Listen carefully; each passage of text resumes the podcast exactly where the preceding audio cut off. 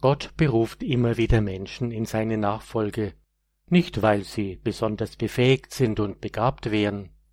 Gerade weil er sie beruft, macht er sie fähig und begabt, Menschenfischer zu sein, ein jeder zu seiner Zeit mit seinen besonderen Anforderungen. So wurde vor 500 Jahren ein Heiliger geboren, den Gott zur Liebe berufen hat, der heilige Philipp Neri. Die Stunde seiner Geburt ist die Mitternacht vor dem Fest der heiligen Maria Magdalena. Getauft wird er in der Kirche, die dem heiligen Johannes dem Täufer geweiht ist, und er erhält den Namen eines Apostels, Philippus. Das alles geschieht im Jahre 1515 in Florenz unter dem Pontifikat von Papst Leo X. Lassen wir ein wenig aufleuchten, was der Herr Philipp schenkt und wie er sein Tun begleitet und segnet. Was können seine Eltern über ihn sagen? Nun, wir wissen, alle Eltern haben gute, wenn nicht gar die besten Kinder. Philipps Eltern haben noch mehrere Kinder, Katharina, Elisabeth und Antonius, der allerdings schon bald nach der Geburt stirbt. Doch Philipp ist anders, ganz anders, schon als Kind. Seine Auffassungsgabe und sein Lerneifer rufen immer wieder Erstaunen hervor. Dabei ist er demütig, bescheiden und fromm. Seine feine Art gewinnt sofort alle Herzen. Die Mutter stirbt früh, Philipp ist fünf Jahre, der Vater heiratet wieder und die Stiefmutter liebt auch den Sohn. Philipp, nun etwa zehn Jahre alt, verbringt viel Zeit mit Beten. Er singt die Psalmen, und er singt sie gut. Es ist eine Freude, ihm zuzuhören. Man verspürt eine ungewohnte Tiefe und Reife. Als ihn sein Pfarrer fragt, ob er denn Priester oder Ordensmann werden wolle, gibt er keine Antwort. Er ist auch oft sehr verschlossen.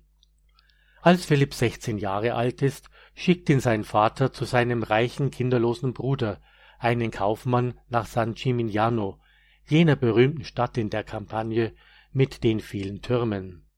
Dort soll er bei ihm lernen und, nicht zu vergessen, eventuell auch eine reiche Erbschaft übernehmen.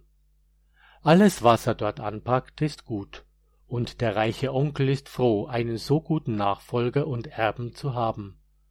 Doch Gott hat etwas anderes mit Philipp vor.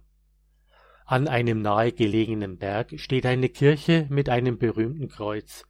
Dorthin zieht es ihn immer wieder und eines Tages geht er fort nach Rom. Er findet bei einem Bekannten eine bescheidene Unterkunft und unterrichtet dessen beiden Söhne. Viele Jahre lebt Philipp in Askese und Zurückgezogenheit. Dann beginnt er das Studium der Philosophie und der Theologie. Immer mehr prägt sich seine tiefe Frömmigkeit und große Gelehrsamkeit mit demütiger geistlicher Reife aus. Zehn Jahre lang führte er ein Leben der Entsagung. Täglich besucht er die sieben Hauptkirchen Roms. Nächtelang verbringt er betend in den Katakomben mit einem Minimum an Nahrung. Am Ende dieser Zeit, Philipp ist mittlerweile 29 Jahre, geschieht etwas Unglaubliches, und diese Begebenheit ist bezeugt und gesichert. Es geschieht zu Pfingsten 1544, in den Katakomben von San Sebastian. Gott gibt ihm ein übergroßes Herz. Es wird in einem Moment so groß, dass es den Bruch zweier Rippen zur Folge hat, ohne dass ihm aber dadurch Schaden zugefügt wird. Dieses übergroße Herz prägt fortan bis ins hohe Alter sein Leben und auch das Leben vieler anderer. Alle ärztliche Kunst jener Zeit versucht daran etwas zu ändern, und Versuche gibt es genug. Doch alle ärztliche Kunst versagt. Philipp sagt ganz lapidar zu seinem großen Herzen, Gott geht schon seltsame Wege. Jetzt erst beginnt sein Wirken in der Öffentlichkeit. Er geht auf die Straßen und Plätze von Rom, überall, wo sich Menschen versammeln und treffen. Er spricht mit ihnen über Gott und sein Heilswirken, und viele bekehren sich. Er geht in die Krankenhäuser, bringt Speisen, macht Betten putzt und beseitigt Unrat. Stundenlang betet er an den Betten von Sterbenden. Philipp erfindet immer neue Möglichkeiten. die Menschen seiner Zeit zu Gott zu führen. Er leistet sich wie ein Clown viele verrückte Späße, und sein Humor zieht die Menschen an. In seinem übergroßen Herz ist die Glut göttlicher Lieb entfacht. Und all das tut er als Laie. Erst mit 35 Jahren, im Jahre 1551, empfängt er nach Prüfungen und im Gehorsam gegenüber seinem Beichtvater die Priesterweihe. Philipp möchte in die Mission nach Indien gehen. Doch er bleibt auf Anraten seines Beichtvaters im Gehorsam in Italien. Dein Indien ist Rom, hatte er ihm gesagt. Er lebt von nun an mit anderen frommen Priestern und Laien zusammen in einem Haus.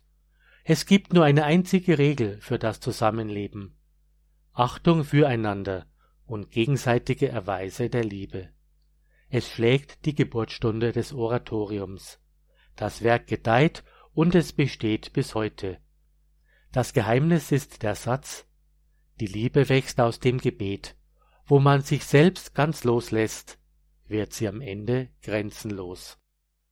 Hat er früher alleine die sieben Hauptkirchen Roms besucht, führt er nun Bußwallfahrten ein. Aus anfangs rund dreißig Teilnehmern werden später Hunderte, dann Tausende. Philipp ist ein begnadeter und begehrter Beichtvater.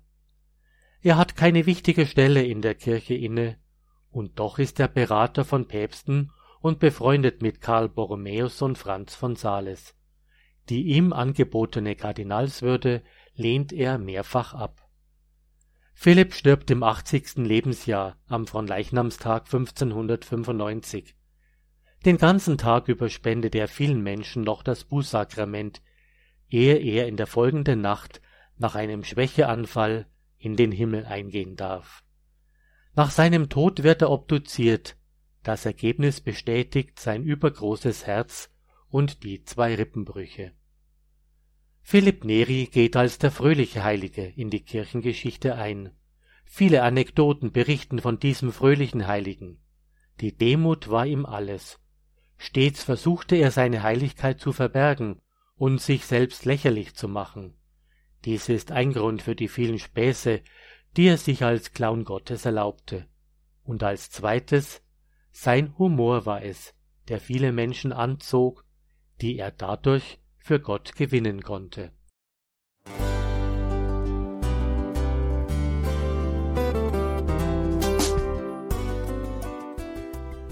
Liebe Zuhörerinnen und Zuhörer, vielen Dank, dass Sie unser CD- und Podcast-Angebot in Anspruch nehmen. Wir freuen uns, dass unsere Sendungen auf diese Weise verbreitet werden. Dieser Dienst ist für Sie kostenlos.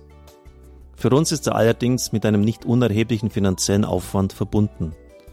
Deshalb sind wir für jede Spende dankbar. Alle Bankverbindungen unserer Spendenkontos können Sie über unsere Homepage horeb.org unter dem Menüpunkt Spenden einsehen. Dort besteht auch die Möglichkeit, online zu spenden. Natürlich nach den neuesten Sicherheitsstandards. Sie können diese Informationen auch bei unserem Hörerservice unter der Telefonnummer 08328 921 110 erfragen. Ich wiederhole die Rufnummer 08328 921 110. Vergelt's Gott für Ihre Unterstützung. Ihr Pfarrer Kocher.